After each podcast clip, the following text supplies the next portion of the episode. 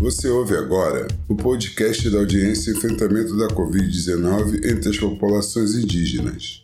As comissões de Meio Ambiente e Direitos Humanos do Senado Federal recebendo especialistas, ativistas e lideranças indígenas para debater ações e proteger as comunidades durante a pandemia do coronavírus.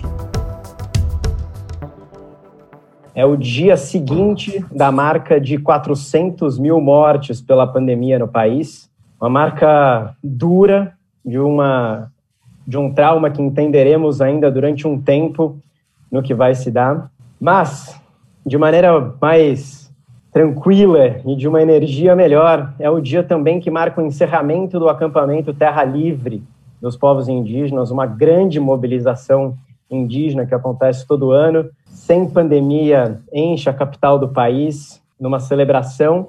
E nesses tempos de pandemia, os povos indígenas conseguiram colocar cerca de um mês de programação cultural e de várias, vários aspectos importantes no acampamento Terra Livre. Então, um, um dia emblemático para que a gente possa falar da ameaça de genocídio. Queria agradecer bastante o pessoal da Interleges, e todos os membros da Comissão de Meio Ambiente, também como da Comissão de Direitos Humanos e Legislação Participativa, por ter corroborado para que um evento conjunto desse possa acontecer.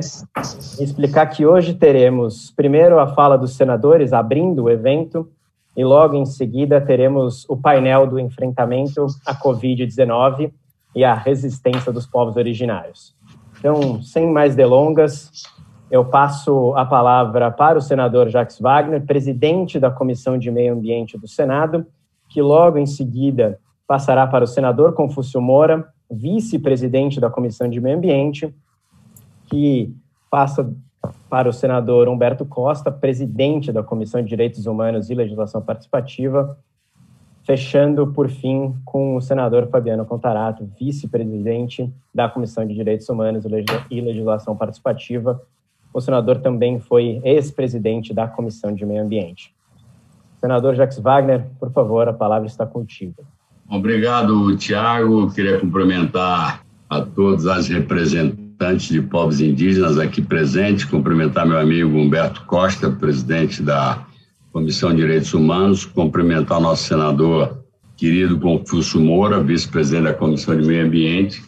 Para o tema que a gente quer discutir, eu diria é uma das pessoas hoje mais, é, vamos dizer, bem informadas e mais preparadas, porque ele é o presidente, não sei se chama de presidente ou é o presidente do grupo de trabalho sobre Covid que foi criado pelo Congresso Nacional para acompanhar e fiscalizar as ações do governo. E meu querido amigo também, senador Fabiano Contarato, que foi presidente da Comissão de Meio Ambiente, hoje é vice na Comissão de Direitos Humanos. E eu quero começar a todos que nos acompanham também pela, pela transmissão, dando a minha solidariedade total à Sônia Guajajara e à Abid. Eu acho realmente surpreendente que, pelo fato de proclamarem, reclamarem o não cumprimento ou a a insuficiência daquilo que tem sido feito em relação aos povos indígenas no Brasil, e já tem mais de 50 mil óbitos é, registrados, que no lugar de alguém buscar um diálogo e tentar atender, a única coisa que fazem é tentar ameaçar e intimidar.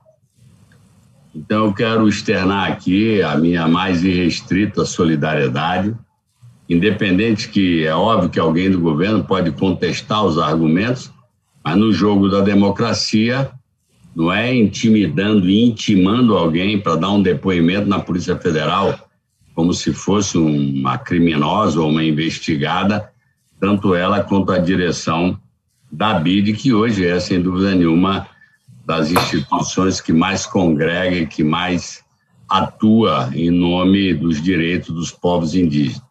Nós vivemos um quadro extremamente preocupante. Eu não vou me estender, porque eu acho que o Brasil e o mundo conhecem a postura do atual governo federal, seja em relação ao meio ambiente como um todo e, particularmente, na invasão e na grilagem de terras indígenas, seja com a pretensão é, de exploração mineral em terras indígenas, seja na postura que o governo federal teve em relação a todos nós humanos na questão da Covid, por isso que eu ressalto a importância da presença do senador Confúcio, e particularmente em relação aos povos indígenas. Óbvio que a vossa maior concentração é na região amazônica, mas não se esqueçam que tudo começou aqui na Bahia. Então, os tupinambás, os pataxós, todos esses povos indígenas, e como eu disse antes de começar a sessão, me orgulho muito com três mandatos de deputado federal, que fui um deputado que era um pouco referência, pelo menos para as tribos indígenas aqui da Bahia. Então, essa reunião é também, apesar que já estamos um pouco mais longe do dia do índio, que passamos agora no mês de abril, então mais um momento para comemorar, e também porque a regra que estamos discutindo no Senado sobre regularização de fundiária, ela depender da lei que seja aprovada, ela acaba sendo também um risco, uma ameaça para mais degradação e para mais é, afronta à floresta e aos povos indígenas. Então, eu sou um homem que trabalho minha vida política inteira na busca de consensos, até porque na democracia não há verdade absoluta na cabeça de qualquer um de nós. A verdade é aquela que a gente consegue produzir através do diálogo, do confronto de ideias, que eu acho absolutamente legítimo, e, evidentemente, é, respeitando o jogo democrático. Por isso, eu, eu externei minha solidariedade à Sônia e a vocês da BID, porque eu acho, sem dúvida nenhuma, que essa não é a forma de buscar, tentar intimidar as pessoas a partir de um posicionamento político dessas pessoas. Então, eu queria é, apenas fazer essa pequena abertura e passar até para que Confúcio possa talvez dizer melhor nesse trabalho que ele está fazendo no grupo de trabalho, aquilo que ele está vendo e aquilo que a gente, como senadores, estamos tentando para melhorar esse atendimento. E é uma tristeza do Brasil. Hoje eu disse, Confúcio, eu tenho Sim. dito para algumas pessoas que, de uma certa forma, nós estamos num grande campo de concentração. São 8 milhões e 500 mil quilômetros quadrados que sua população não pode sair. É óbvio que a gente tem muito chão para andar, mas pelas, pela postura do governo federal, a imagem do Brasil, a restrição de visita de brasileiros a praticamente 90% dos países, nos coloca trancados aqui. Então, quem tem um parente que estuda ou trabalha fora, está todo mundo cerceado de fazer essa visita. Então, eu queria agradecer para dar tempo principalmente aos representantes indígenas para falar e passar a palavra para o meu querido amigo senador Confúcio Moura. Eu cumprimento a todos, o senador Jacques Wagner, Humberto, é, Contarato e os demais lideranças, ao o Tiago Amaral, que coordena a, a programação, é extremamente importante. O Hélio Fagundes, em certo momento do ano passado, muita morte lá no Mato Grosso, dos índios chavantes. Nós mobilizamos a nossa comissão, mobilizamos o Ministério da Saúde, morrendo, morreu grandes, muitas importantes lideranças chavantes, estava chamando a atenção pela alta mortalidade, e nós chamamos mesmo a atenção do Ministério, reivindicamos, deslocamos gente para lá, e certo é que ele, a gente conseguiu é, barrar é, a crescente mortalidade daqueles índios, daquela etnia. Eu gravei, eu fiz algum texto escrito, para não fugir muito da ordem do tempo, sobre a questão do genocídio. O genocídio significa destruir, no todo ou em parte, através de atos de omissão, conivência, um grupo étnico, racial ou religioso. O genocídio pode acontecer em tempo de paz ou de guerra no caso dos povos indígenas brasileiros, a não demarcação de suas terras já é um ato de genocídio. E não há índio sem terra em suas terras. As ocupações de reservas, tanto indígenas quanto das unidades de conservação, têm severas consequências aos povos tradicionais, também ao meio ambiente equilibrado, o seu regime hídrico, segurança climática e o modo de vida das populações tradicionais extrativistas. Causa impactos irreversíveis nas terras indígenas e no entorno delas, como recentemente aconteceu em Rondônia, com uma desapropriação dentro de uma reserva de cerca de 200 mil, hectares, na reserva de Jaci, Paraná, que podem comprometer várias etnias próximas, como dos índios Urueu, os caripunas, Garapelage, Garapé Ribeira, caritianas, principalmente os indígenas isolados identificados na região. O genocídio de índios no Brasil tem sido uma regra desde o descobrimento. Os bandeirantes são equiparados modernamente aos garimpeiros, madeireiros desonestos e grileiros de terras públicas. E tudo tem se intensificado, mesmo com a evolução dos tempos, com o chamado mundo civilizado, urbanizado e o conhecimento. conhecimento. Nada disso serviu ao índio, que tem sido vítima das mais variadas formas de violência. Qualquer projeto de lei que tramite no Congresso que faça referência à regulação de terras já é um motivo para o aumento das invasões, da intranquilidade e da violência contra os índios. A falta de atendimento à saúde, já citei no início, o atraso nas vacinações contra a Covid tem levado à morte na Amazônia. Aqui, segundo meus dados, que devem estar bem desatualizados, o, o, já, o Wagner falou 50 mil, eu coloquei só mil índios, e em Rondônia foram 52. O Ministério tem negado a vacinação aos indígenas do contexto urbano, que até o, o Terena falou aí agora mesmo, e que tem contribuído para aumentar as mortes por contágio da Covid nas aldeias. Não há barreira sanitária nas entradas para bloquear a entrada e saída de pessoas estranhas. Mesmo o Supremo Tribunal Federal tendo determinado essas barreiras como necessárias e indispensáveis. A falta de fiscalização da FUNAI e outros órgãos públicos para a retirada de garimpeiros e madeireiros desonestos das reservas tem contribuído para o aumento do contágio da Covid e das mortes dos índios.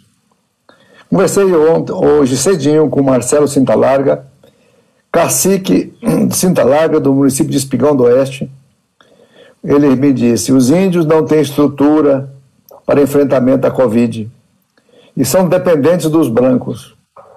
O hospital de branco não presta o mesmo cuidado do índio como deveria. O que está acontecendo é a falta de amor ao próximo, disse Marcelo Cintalarga. Cesar e Dissei acontecendo, é, tem feito um trabalho para buscar o índio, fazer o distanciamento, o álcool em gel, e o governo federal nunca deu condição especial a CESAI de verdade. Falta equipamentos e é preciso muito apoio político ao índio. Palavras dele. Nosso calendário de 2021 é calamitoso. O Brasil ainda se vê como presa de uma pandemia violenta a assaltar vidas incondicionalmente vulneráveis, os indígenas. Nossa história está sendo registrada na pior maneira, da pior maneira possível. Estamos diante de um genocídio que parece ameaçar a sobrevivência das etnias em nosso país. Vítimas desassistidas desse terror pandêmico, genocídio é bem pregado em todas as suas letras. Há uma falta de seriedade do governo federal quando além da inação preventiva e do combate ao coronavírus nas aldeias brasileiras, subnotifica os casos de Covid, registrando apenas a doença ocorrida nos grupos indígenas contabilizados em terras homologadas. Desprovidos de qualquer plano emergencial de atendimento, os povos originam é, para conter, originários ori, se organizam para conter e monitorar a entrada do vírus nas aldeias como podem, fazendo barreiras sanitárias. O índio Adriano Caripuna, recentemente, numa sessão na ONU, por videoconferência, ele chamou a atenção a grave situação que afeta não só as terras no país inteiro, como os territórios que vêm sendo recentemente invadidos por grileiros madeireiros dos últimos anos. Ele denunciou que vários projetos, decretos normativos do governo federal buscam liberar a exploração econômica das terras indígenas. Então, diariamente, órgãos de fiscalização são desaparelhados para deixar de cumprir sua finalidade institucional.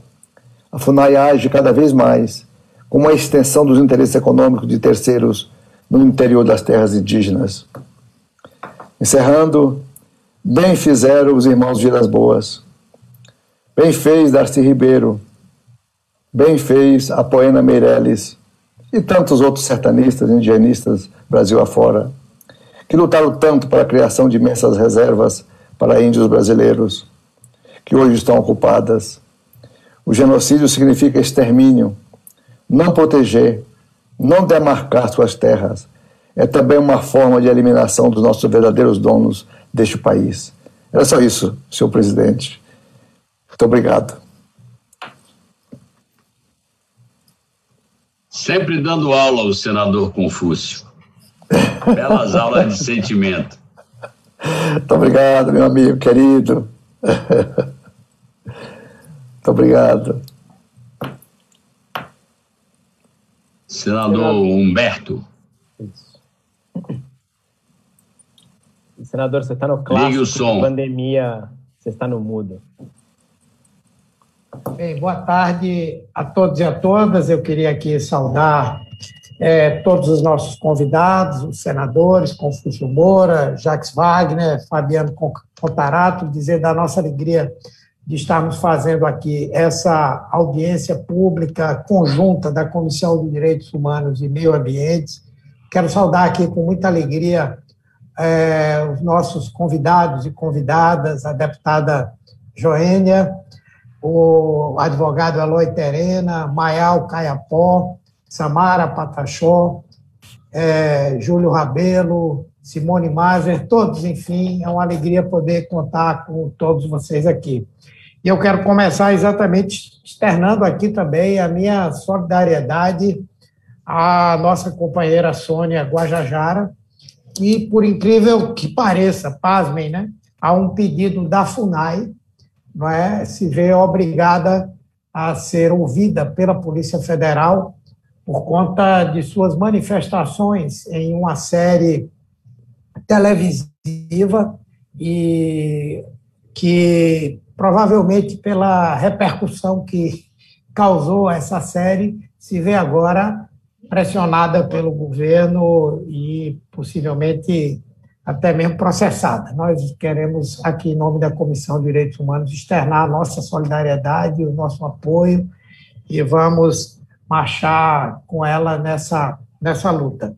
Em segundo lugar, dizer assim da importância que essa audiência tem hoje na proximidade do, do, do, pleno início das atividades da Comissão Parlamentar de Inquérito que trata da condução do governo federal ao enfrentamento à Covid-19, e, e da qual eu tenho a oportunidade de fazer parte. Nós, inclusive, já apresentamos requerimentos para a realização, realização de uma audiência que trate, uma pelo menos, que trate especificamente é, da forma como o governo vem lidando com a Covid em relação às populações indígenas do Brasil. Vamos investigar especificamente a distribuição indiscriminada de medicamentos que não tem qualquer é, utilidade para a Covid-19, ao contrário, são capazes de produzir efeitos colaterais danosos às pessoas que fazem uso. A postura do governo federal, que vetou, o presidente da República vetou vários projetos que foram aprovados, tanto na Câmara quanto no Senado, o Joênia, inclusive, puxou o debate sobre aquela proposta que procurava garantir aos povos indígenas o acesso à água potável, a alimentos, ao, ao auxílio emergencial, ao álcool gel, essas coisas todas, o acesso a leitos hospitalares e que o presidente da República vetou, não é? E que posteriormente o Congresso Nacional, em parte, derrubou esses vetos, mas vai caracterizando uma postura e uma posição desse governo em relação a essas comunidades. Né? E nós queremos que a CPI ela realmente coloque um olhar muito forte é, nessa, nessa questão é, que envolve uma população que é vulnerável e que vem sendo atacada por todos os flancos. Por exemplo, nessa questão da pandemia, não é somente a falta de ação do governo, mas é a omissão do governo em relação a outras coisas muito graves. Por exemplo, a entrada nas áreas de reservas né, de garimpeiros, fazendo procura de, de minérios, de é, grileiros atrás de se utilizarem de terras públicas, que depois terminam sendo legalizadas, não é? E de pessoas das mais, pelas mais diversas razões, que quebraram, inclusive, as barreiras sanitárias criadas pelas próprias comunidades. Então, tudo isso tem que ser objeto desse debate, dessa discussão, para que nós possamos é, chegar a uma conclusão do que, é que está acontecendo. A minha avaliação, e de outras pessoas também, é que o governo federal escolheu é, um caminho para enfrentar essa pandemia, que é um caminho é, completamente equivocado. A ideia de que quanto mais gente se contaminar, melhor. Com isso, nós vamos ter é, uma parcela importante da população imunizada, naturalmente, essa chamada imunidade de rebanho, que é um grande equívoco. O que dá imunidade coletiva é vacina, não é todo mundo pegar a doença. Além do mais, a que custo se constituiria essa imunidade de rebanho? Quantas mortes nós teríamos para chegar até lá, não é? E, particularmente, no que diz respeito às populações mais vulneráveis, isso é mais evidente e mais danoso. Então, por exemplo, na CPI, essa ideia de comprovarmos o crime contra a humanidade, o genocídio, não é? vai depender muito de nós é, é, estudarmos, ouvirmos e debatermos a maneira como o governo está lidando com a pandemia nas comunidades indígenas, nas comunidades quilombolas, nos assentamentos de reforma agrária, onde essa é, inação e as ações provocam, sem dúvida, um dano irreparável. Então, eu quero, mais uma vez, agradecer essa oportunidade de estar com vocês aqui e reforçar que é fundamental que nesse, nesse evento da CPI vocês possam se representar e serem firmes, levarem fatos para que a gente possa discutir e, e caminhar nesse sentido, né? É, eu devolvo a palavra ao Tiago para que a gente possa ouvir as outras pessoas. Obrigado, senador Humberto Costa. Eu passo essa bola rapidamente para o senador Fabiano Contarato. Não, só um minutinho, Contarato, só para esclarecer que eu errei. Eram 53 mil casos confirmados. As mortes, realmente, como tinha dito Confúcio, são 1.065. Os casos é que são mais de 53 mil. Então, eu aproveito para pedir desculpa pelo erro da informação. Contarato. Tá, é, boa tarde a todos e todas. Eu quero aqui cumprimentar a todos inicialmente a minha querida deputada, que eu tenho muito orgulho, que é a Joênia Wapchana, é, única representante no parlamento que representa verdadeiramente, que tem o local de fala, e isso é extremamente importante, dos povos originários. Quero falar para meu querido Jacques Wagner, para o Confúcio Moura, para o Humberto, que eu sempre aprendo com vocês cada dia que passa. Eu tenho muito orgulho de estar ao lado de vocês, no mesmo lado da história. Eu não tenho dúvida disso. Nós estamos vivendo uma crise sanitária e uma crise política. Saudando também todas as representações aqui dos povos originários, externar minha solidariedade também à, à Sônia Guajajara, à própria APIB. É, eu fico muito triste, senadores, porque se nós sabemos que essa crise sanitária ela está violando o principal bem jurídico, que é a vida humana, o respeito à integridade física e à saúde, não só por um comportamento positivo, comissivo, mas também por um comportamento omissivo, como bem disse o senador Humberto Costa, é, nós sabemos que essa crise também ela trouxe um aumento da desigualdade social. Porque mais de 70 milhões em situação de pobreza, extrema pobreza.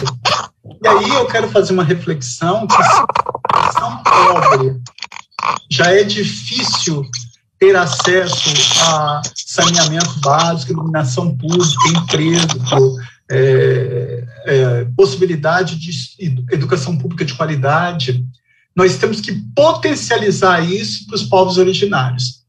Então, eu, eu tive presente, antes da pandemia, em algum, algumas localidades com, com os povos originários, eles estão confinados. O que está acontecendo é um verdadeiro genocídio nós tínhamos, no período da colonização, aproximadamente 5 milhões de indígenas, e hoje nós temos, estamos reduzidos a pouco mais de 800 mil. Então, o governo federal ele vem fazendo uma política efetivamente de violação, de vilipêndio, não só a espinha dorsal do Estado Democrático de Direito, que é a Constituição Federal, mas os direitos humanos com a sua complexidade conforme estabelecido na própria Declaração Universal de Direitos Humanos. Então, eu acho assim que quando a gente analisa e coloca uma lupa para a população pobre, que está desprovida de, do, dos direitos mais elementares, que são os direitos fundamentais, essa, essa lupa ela tem uma proporção muito maior quando nós trazemos isso para os povos originários, porque eles não têm absolutamente nada. Esse governo não vai fazer nem um centímetro de demarcação é, de terra indígena. Esse governo não tem interesse. E o pior, o Estado brasileiro, que deveria estar protegendo os povos originários, ele usa a polícia política como um instrumento de perseguição quando esses povos ainda têm que sofrer calados sem poder falar nas suas violações. Isso que é mais que é mais, isso que mais me assusta. Porque, além dele implementar essa política de, de extermínio, de violação de direitos, quem ousar falar, invoca-se a Lei de Segurança Nacional. Eu ia até propor os partidos como a Rede e o próprio PT a ingressar com um mandado de segurança coletivo para trancar todos os inquéritos que, que invocam a Lei de Segurança Nacional quando estão fundamentados sobre ataque à honra do presidente da República. Nós estamos banalizando essa, essa lei de segurança nacional. E o pior, nós estamos politizando a polícia como um instrumento de calar, por, de uma vez por toda, qualquer manifestação dos povos é, originários. Então, eu fico aqui muito triste e reflexivo, mas também com a certeza e a convicção de que nós temos, sim, que lutar em defesa da efetivação desses direitos, desses direitos que são direitos naturais, que quando são elencados na Constituição são direitos fundamentais e eles têm que ser efetivados pelo Estado brasileiro e não sendo é, extirpado e, e, e, não concedido a essa população que sofre que, que com tanta com tanta violação desse governo federal. Então eu quero aqui estender os meus a, a minha solidariedade à Sônia Guajajara, à PIB, é, falar da minha da minha alegria de, de ver o, o cacique Raoni. É, quando eu vejo os povos originários, eu falo, meu Deus, são, são para essas pessoas que nós somos eleitos também. Porque nós não estaríamos aqui se não fosse eles. E nós temos que ter a sensibilidade de se colocar na dor do outro e lutar para que efetivamente esses direitos não ficam cada vez mais sendo violados e que saem da letra morta da lei, que deixa de estar deitada eternamente nesse esplêndido lá, mas que ganhe vida, vida no Estado Democrático de Direito, assegurando o que é de direito aos povos originários e, e às comunidades quilombolas como um Eu agradeço, desculpa por ter me alongado um pouco, muito obrigado e podem contar comigo. Senadores, muito obrigado pela, pela fala de vocês. Sempre importante contar com com senadores da República em tema tão, tão crucial. Eu queria aqui também uh, fazer um agradecimento à senadora Zenaide Maia pela intervenção que ela fez no chat e que está acompanhando uh, todo o nosso evento também. Então, muito bom contar com a participação e com a presença dela junto conosco também.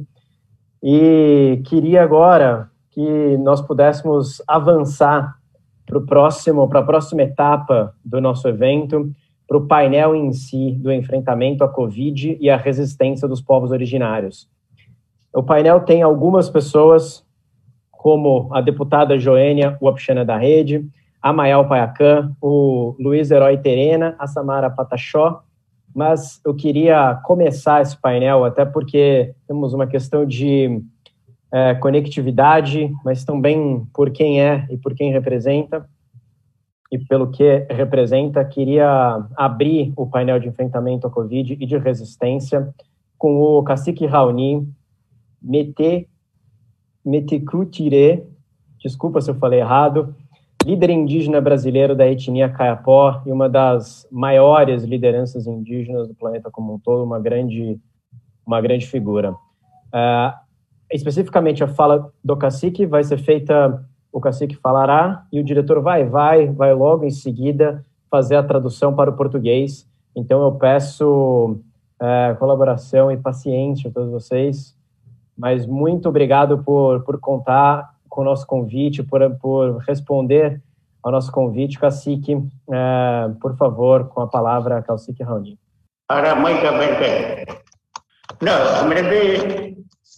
Não, me, me bacou Boa tarde. Se todo mundo está ouvindo a fala do, do cacique Raoni. O, o cacique Raoni que está para as pessoas que estão participando dessa reunião, é, a primeira fala que ele agradeceu os todos e fala que boa tarde para todo mundo. E, e no começo da ele está pedindo que as pessoas que lutaram naquela época e continuam lutando por direito da população indígena. É, a questão do, do, da demarcação indígena, é, naquela época, e o anteriores presidente que ele respeita a população indígena das suas mas hoje em dia e o governo que não está respeitando a população indígena.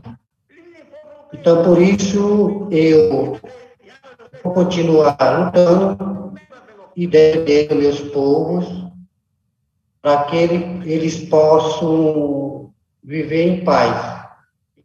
É, e também que ele está dizendo que para as pessoas que estão lutando continua lutando por direitos dos povos indígenas. Ele não pode ficar parado e só está lutando as autoridades. Não. Temos que, firme, e lutar por nosso direito. Porque eu continuo lutando e defendendo meus povos até o fim. Então, por isso que eu estou pedindo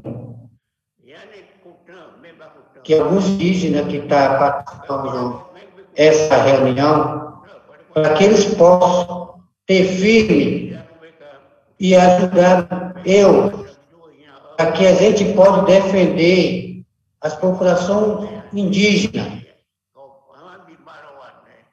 que não pode ficar assim, só ouvindo que os brancos que está falando que é acabar o direito dos povos indígenas. Não.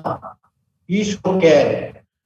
Eu quero lutando o direito dos povos indígenas até o fim. E outro, nós somos os primeiros habitantes do Brasil. Isso que sempre que meu pai contava naquela época,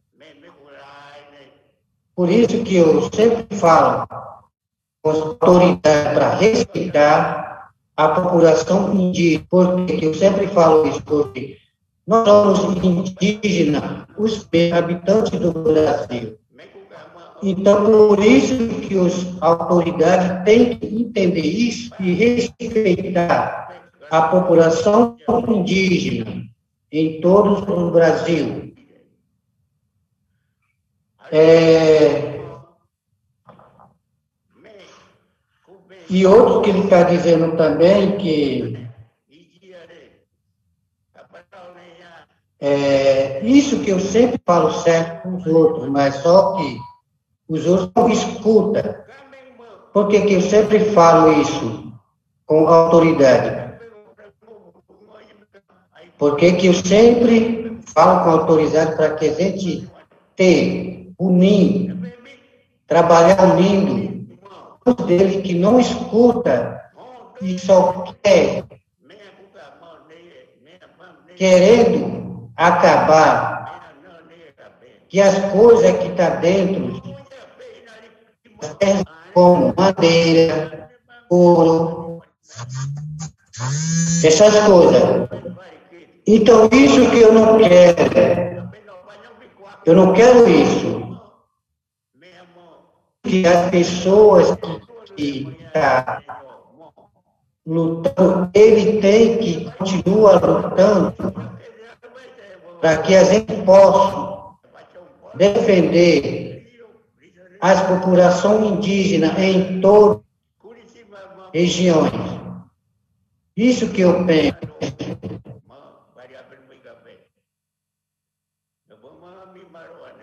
Porque a gente quer que manter as nossas coisas do jeito que está. Isso que eu quero. Então, por isso que ele está pedindo para as pessoas indígenas ter firme e lutar por direitos dos povos indígenas. Isso que ele está dizendo. E, e, também que ele falou que quando os portugueses que, que chegaram no Brasil, que mataram muita gente, muitas indígenas. Isso que eu que eu escuto meu meu meu pai que sempre contava que eu escuto, por isso que eu que eu falo sempre isso com autoridade. E também eu já trabalhei com Cláudio Rolando Vilas Boas, que eles sempre contava a vida dos homens brancos. Porque os, a vida dos homens brancos, ele engana a pessoa e já toma as coisas das pessoas. Então, por isso, eles contavam essa história, a vida dos brancos. Por isso que eu não estou gostando a vida das populações brasileiras porque ele já tinha me contando a vida dos brancos. Por isso, eu quero que os brancos indígenas, assim que ele está dizendo, é, no, final da, no, no final da fala dele, ele está pedindo para a Sônia Guajajara e outras pessoas que ele lutaram junto com ele para ficar firme e continua lutando, defendendo o direito dos povos indígenas. Era isso que ele está dizendo. Vai, vai. Muito obrigado pela sua colaboração durante a tradução. Cacique Raoni, ainda mais pela sua participação e por palavras tão importantes, tanto para as populações indígenas quanto também para os brancos. Eu quero, sem mais delongas também, passar a palavra para a deputada Joênia Wapchana, a primeira deputada indígena, coordenadora da Frente Parlamentar Mista em Defesa dos Direitos dos Povos Indígenas. Obrigada, Thiago, pela essa moderação. Quero aqui saudar Cacique Raoni, nossa liderança indígena, forte, guerreiro. Aqui também saudar nossos senadores, meu amigo Fabiano Cotarato, da Rede. Sempre bom te ver envolvido nessas causas que tão são justas e de prioridade nosso mandato. É, é, cumprimentar o senador Confúcio, é, Confúcio Moura, senador Jacques Wagner e senador Humberto Costa.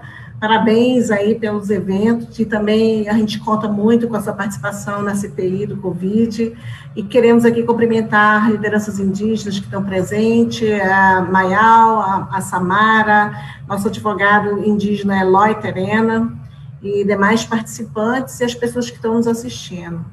Eu quero aqui um pouco lembrar, e eu peço já a permissão para apresentar o PowerPoint, pedir para a Lúcia, pra, senão eu vou falar, falar e vai passar os meus 10 minutos. Eu primeiro queria parabenizar essa iniciativa da Comissão de Meio Ambiente, é, Comissão de Direitos Humanos e Legislação Participativa em promover uma discussão tão séria e oportuna nesse momento onde os povos indígenas têm denunciado uma contínua prática do colonialismo, de uma política que visa é, discriminar, mas também promover ameaça, inclusive de genocídio contra os povos indígenas brasileiros. E é super necessário, nesse momento que a gente enfrenta uma pandemia em todo o planeta, ouvir os povos mais vulneráveis que nós encontramos, os povos originários, e também saber o quais são os, o, os papéis das instituições do Estado. E já desde agradecer aqui a participação. Primeiro, eu gostaria de é, apresentar que é, essa pandemia ela veio entre os povos indígenas com um alerta. Um alerta no sentido que estudos de pesquisadores, como o Abraço, a Fiocruz, demonstraram logo desde o início, assim como nós, da Frente Parlamentar Mista em Defesa dos Direitos dos Povos Indígenas, e colocamos desde o primeiro momento que os povos indígenas já tinham, aliás, têm uma vulnerabilidade histórica, uma vulnerabilidade social, uma vulnerabilidade epidemiológica, porque nós sabemos que essa, essa epidemia já aconteceu no passado, vários casos já exterminou os povos indígenas, como a gripe, como a malária, como o sarampo. Então, já apresentava esse, esse indicativo da alta vulnerabilidade em relação aos povos indígenas. Então, isso não foi surpresa, não, não, não tinha como negar esse fato da alta vulnerabilidade em relação aos povos indígenas. Também se apontou-se alta transmissibilidade decorrente da condição de vida, essa vulnerabilidade social que os povos indígenas estão expostos. A falta de proteção de uma política permanente, fiscalizar, monitorar, proteger os bens indígenas, entre esses bens, o prioritário, que é a vida. A falta de condições de enfrentar essa pandemia. Como bem comentou o senador Humberto Costa, que falou aqui para nós né, no debate, o debate que nós tivemos quando eu fui relatora do projeto 1142 da professora Rosa Neide, que se tornou hoje lei, né, a lei 1421, nós colocamos essas questões da vulnerabilidade social, por isso que foi assegurado o acesso à água potável, é, os equipamentos de proteção, a questão dos kits de higiene, a, a questão da segurança alimentar. Então, são pontos essenciais que colocamos isso para que houvesse essa obrigação pelo Estado brasileiro. Também é, foi detectada a emergência de comorbidades, do aumento de risco de evolução desfavorável à Covid-19. Falamos, tratamos naquele debate também a questão das barreiras, as barreiras que muitas vezes são colocadas de forma, só por colocar, isso talvez Eloy venha trazer para a gente, que é uma das, das questões que A DPF 709 trata na sala de situação onde a, as organizações indígenas colocaram a necessidade de manter o isolamento, de manter toda uma proteção e que tem que ser adequada conforme a realidade, como bem falou aí nosso senador Jacques Wagner, porque ele fala dos povos originários da Bahia, que tem uma realidade, mas nós da Amazônia, porque eu sou da Amazônia, sou de Roraima, então enfrenta uma realidade geográfica muito, muito diferente. Nós estamos vivendo um inverno nesse momento. E esse inverno nos coloca é, demandas de estrutura, de infraestrutura, de transporte, inclusive agora nesse momento para vacina. Muitas denúncias que vacinas estão estocadas colocam como se não houvesse indígena para vacinar não colocam a existência de indígena em contexto urbano, não colocam os indígenas que precisam dessa infraestrutura, muitos estão localizados em municípios de é, remotos, né, de municípios rurais, e que não tem nem nos municípios UTIs, hospitais, que tem que se locomover para as grandes capitais. Então, é preciso considerar isso, a questões organizacionais, linguísticas, culturais, a questão da, do alto preconceito, isso, inclusive, no acesso à saúde, para a participação da alta complexidade. A gente sabe que a CESAI hoje, ela tem por demanda atender apenas o básico. Então, a média e alta complexidade coloca uma responsabilidade do Sul. E hoje, com essa pandemia, a gente sabe que não é apenas o básico. Quando existe, a, a situação fica grave, é necessário de equipamentos, equipamentos, precisa de UTI, precisa de todo o aparato que a baixa complexidade não atende. É preciso tratar isso em termos de médio e alta complexidade, que significa dizer que o acesso em hospitais que ficam, a maioria, em grandes cidades, em grandes capitais. Então, essa é a evidência maior de contágio por Covid-19, evidência também nos riscos de agravamento, inclusive no óbitos.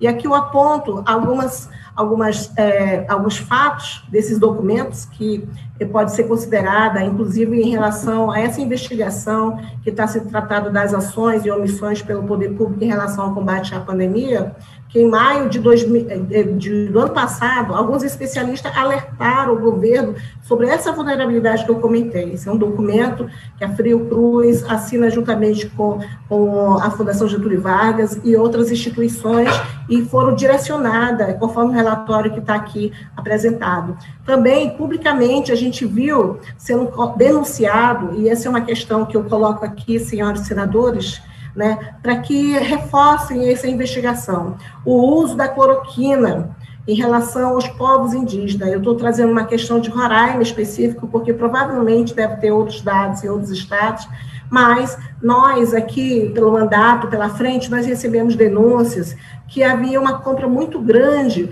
por parte do, do Ministério da Saúde para uso de cloroquina para tratar Covid-19. Então, essas denúncias foram encaminhadas devidamente às autoridades, é, tanto o Ministério Público Federal, mas como também a própria Coordenação de Saúde Indígena.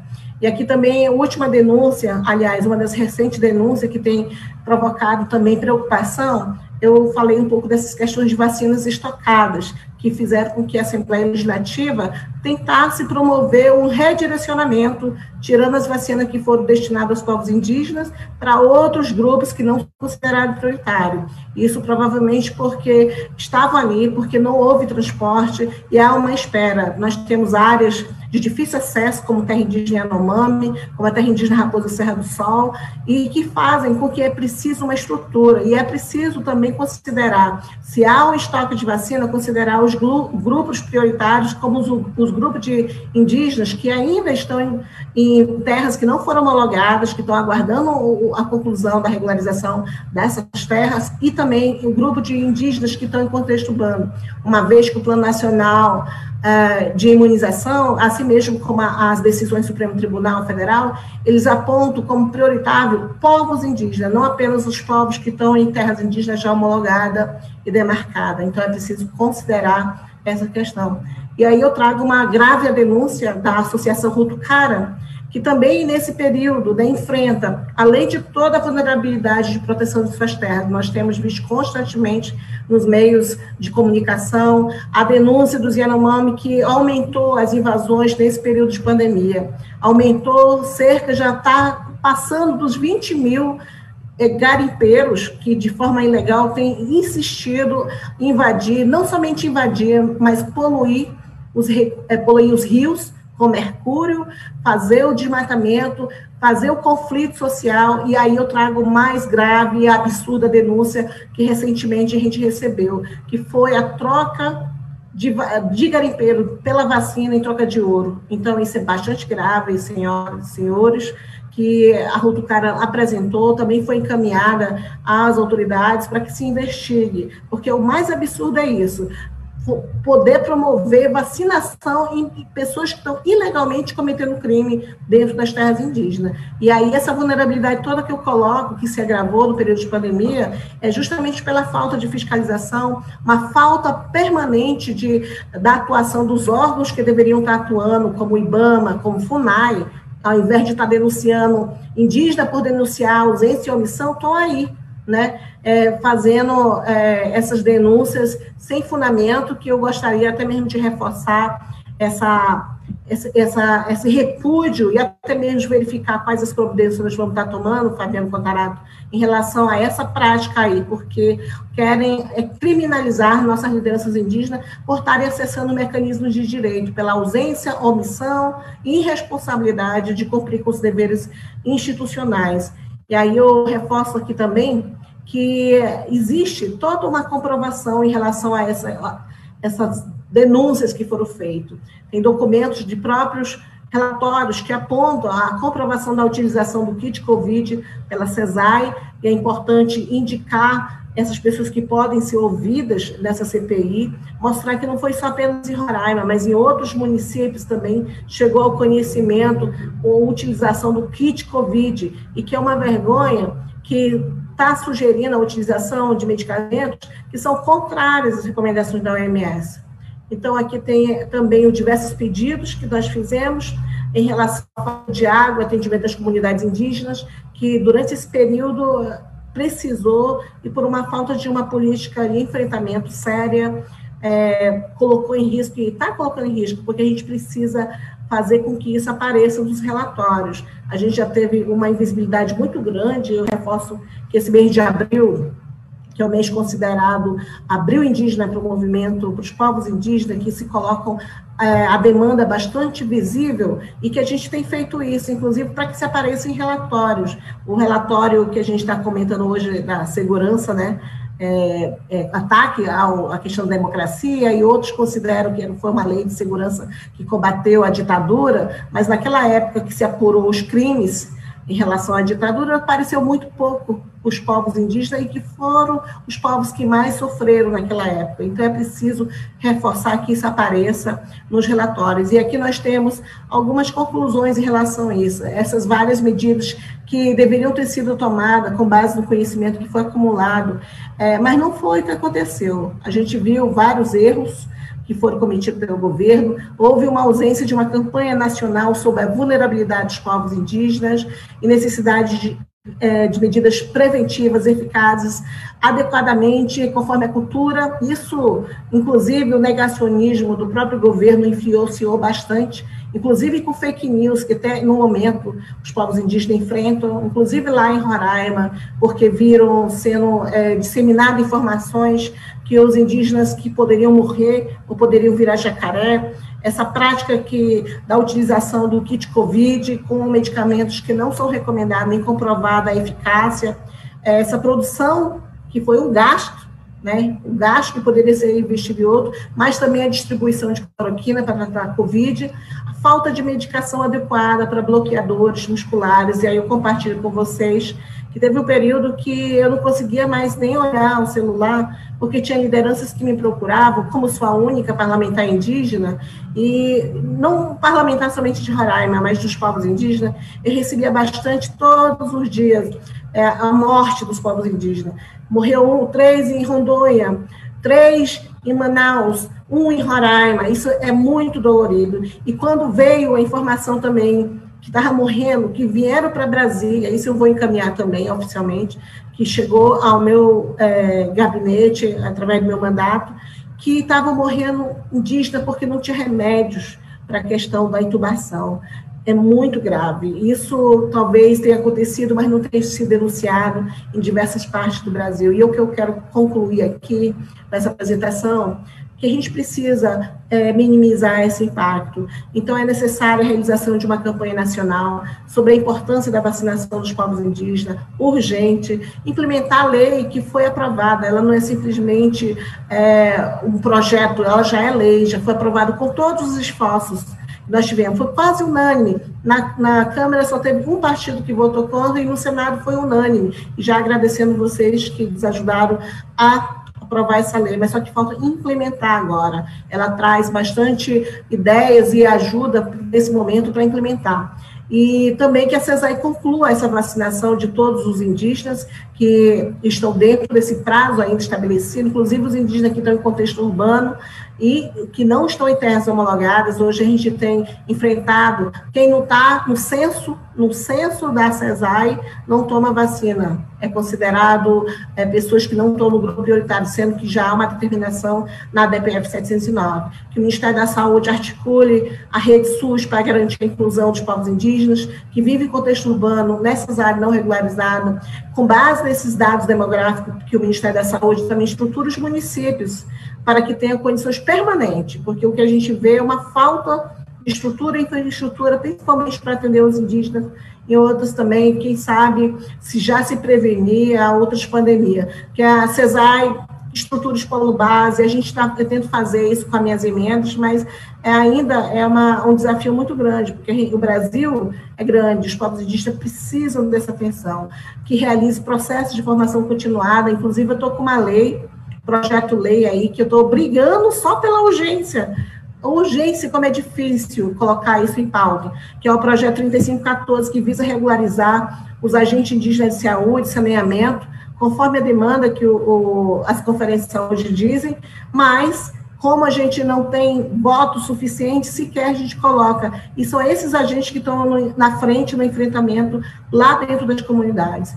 Que o Ministério da Saúde, junto com o Ministério da Educação, incentive a formação de profissionais e enfermeiros. Aí, quando eu falo Ministério da Educação, um ponto aqui que eu não mencionei, mas a preocupação bastante grande do retorno das aulas. Há uma pressão de várias frentes que querem retornar às aulas, mas só que a comunidade que está lá se vacina, mas tem alguns professores, alguns profissionais na área de saúde que vão trabalhar na comunidade indígena, que moram em centros urbanos e não têm a vacina, e precisa estruturar as escolas indígenas para receber esse, esse, esse retorno que está sendo cogitado. Então, é necessário ter uma atenção específica.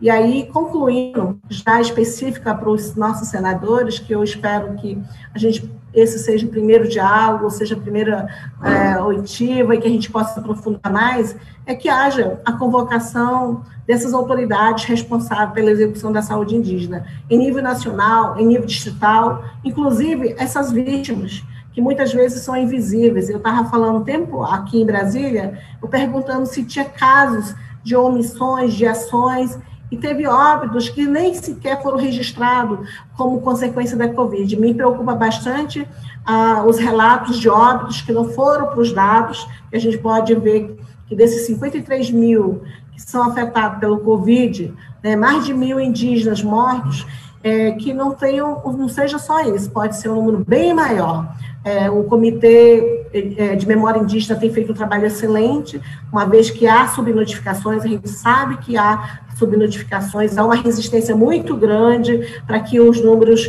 de indígenas que estão em contexto urbano apareçam e é preciso investigar. Também é preciso um inquérito nacional amplo sobre a real extensão desse impacto dessa pandemia sobre os povos indígenas está em tempo, é o momento e a gente precisa fazer isso.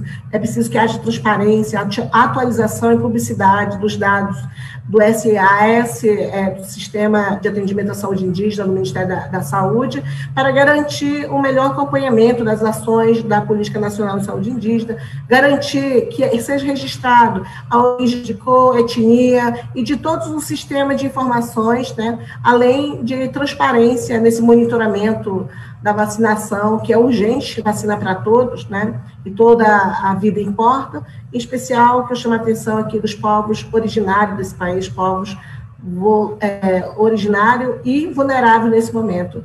Agradeço o convite e muito obrigada e espero que a gente possa avançar e pode contar comigo nessas investigações. Obrigada. Deputada Joênia, que fala contundente, muito obrigado. Uh, assustador as várias denúncias, como, por exemplo, o ouro por vacina. Muito, muito obrigado por atender nosso pedido também. Eu, eu queria só reiterar, antes de passar a palavra para a Mayal, que tanto o senador Fabiano Contarato quanto o senador Confúcio tiveram que sair devido a outros compromissos, a outros compromissos na agenda deles. É, mas eu queria passar agora a palavra para Mayal Paiacã, do povo Caiapó. É, boa tarde a todos e a todas. É, obrigada pelo convite, pela oportunidade de falar nesse momento tão importante né, que estamos enfrentando e saudar né, o cacique Raoni Mentitira, né, a gente faz parte do mesmo povo, os senadores, a deputada Joênia Wapichana, uma mulher indígena que representa todos nós, o doutor Eloy Terena, a doutora Samara Patachó, né, e todas as pessoas que estão nos acompanhando nessa audiência pública. É, bom, tratar de pandemia e povos indígenas é, é um desafio muito grande, assim, além de ser um desafio muito grande, muito complexo, né? Porque a pandemia veio somar com tantos outros problemas já existentes antes, né, não tão visível ou não tão claros, né? A pandemia ela trouxe problemas da saúde que estavam é, cobertos, né? Que propriamente dizendo que estavam um pouco cobertos ou não muito falados.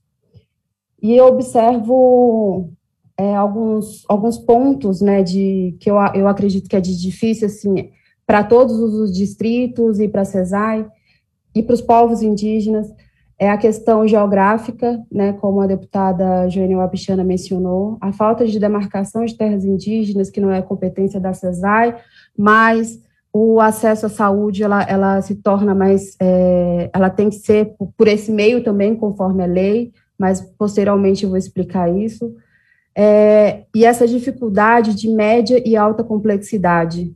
Né? O que, que é essa dificuldade média e alta complexidade? A CESAI é de atenção primária, né? então ela recebe, primeiramente, essa demanda para encaminhar né, para a média e alta. E, e o terceiro ponto que eu observei é em relação à gestão inexperiente da saúde indígena no atual momento que é em relação às indicações políticas, principalmente de militares, sem, sem um, uma sensibilidade numa coordenação de um distrito, porque se você entra para um distrito, você está lidando com uma diversidade cultural, né, com línguas diferentes, com uma cultura diferente, e uma pessoa que está à frente de uma coordenação, ela precisa ter esse entendimento. E no momento não é o que estamos é, observando, né, em relação a essas, essas, essas coordenações de distritos, de DICEI. E no que diz respeito à pandemia e à atuação é, da saúde indígena, é, venho dizer também sobre a falta de transparência de dados, que é muito grande, né, diante de tantas perdas de amigos e familiares. É, no ano passado, o meu pai é, foi vítima de Covid-19. Esse vírus, ele se alastrou rapidamente pelas comunidades indígenas, tomou conta das comunidades indígenas de todo o território. Meu pai foi infectado na aldeia e saiu sem um mínimo de atendimento, sem nenhum atendimento. Ele estava em, a situação dele estava estável e o vírus se agravou quando deram cinco comprimidos da tal, do tal kit COVID-19, especificamente cloroquina. Logo depois, a situação agravou, a situação piorou. E a gente acabou precisando de um leito. E eu quero aqui também agradecer a mobilização dos povos indígenas, especificamente do Pará, porque eu faço parte, né, sou Caiapó do Pará, a articulação da FEPIPA, de lideranças indígenas, do movimento indígena do estado do Pará, para conseguir um leito.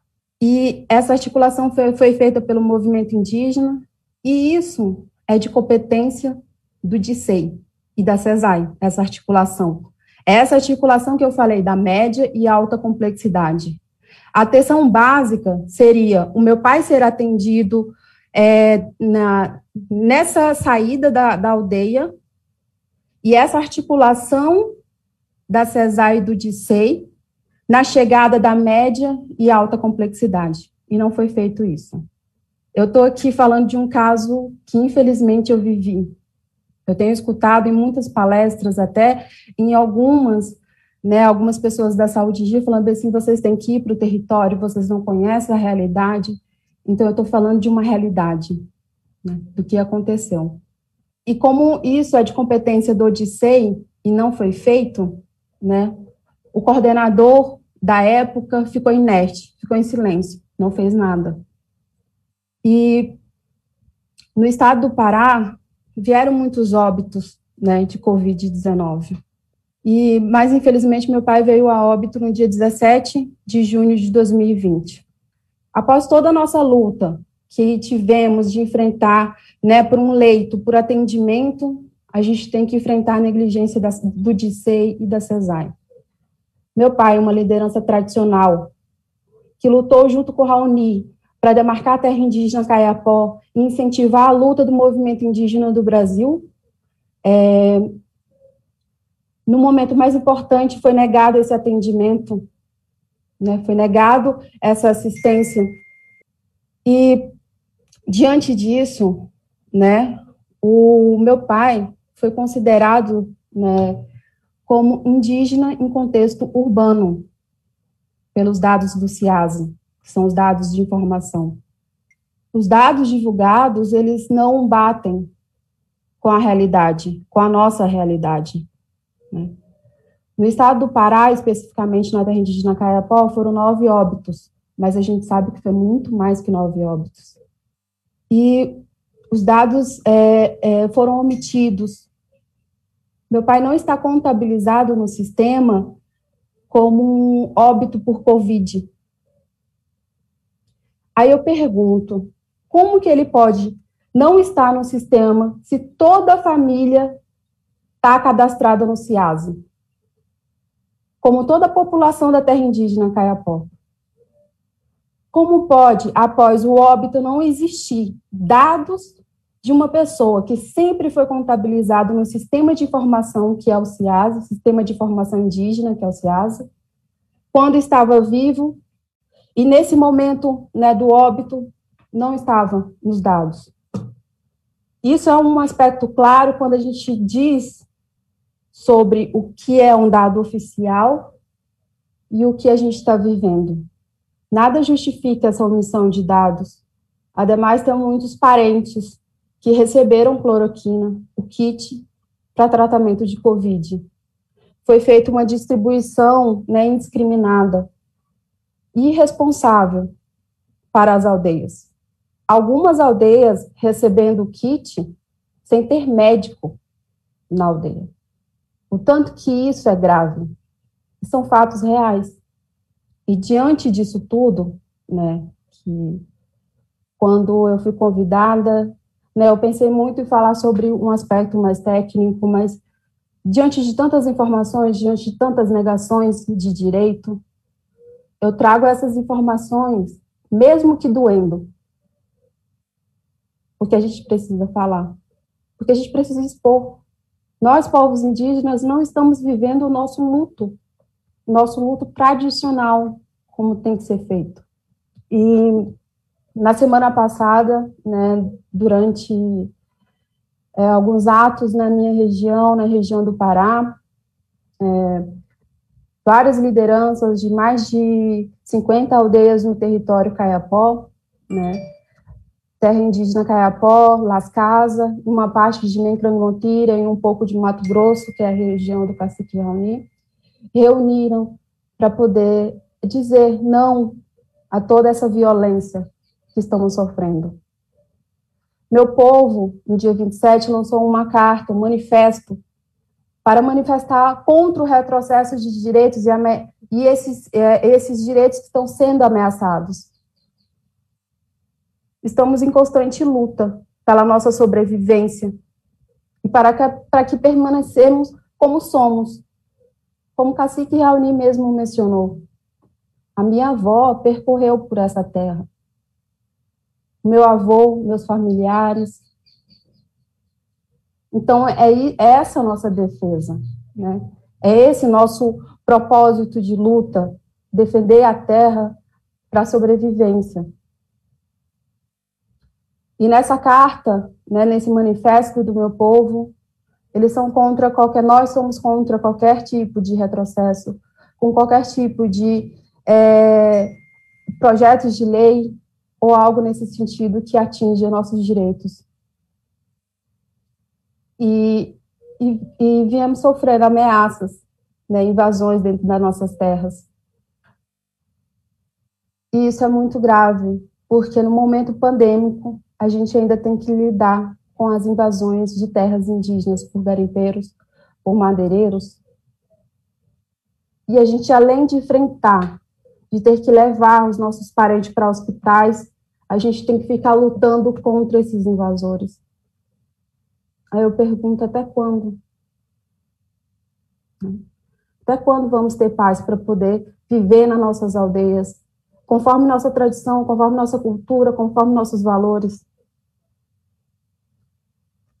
E outro ponto, né, que eu acredito que o doutor Eloy e a doutora Samara vão né, entrar mais nesse assunto, mas faz parte né, dessa relação do, de invasores né, dentro das nossas terras, são as barreiras sanitárias.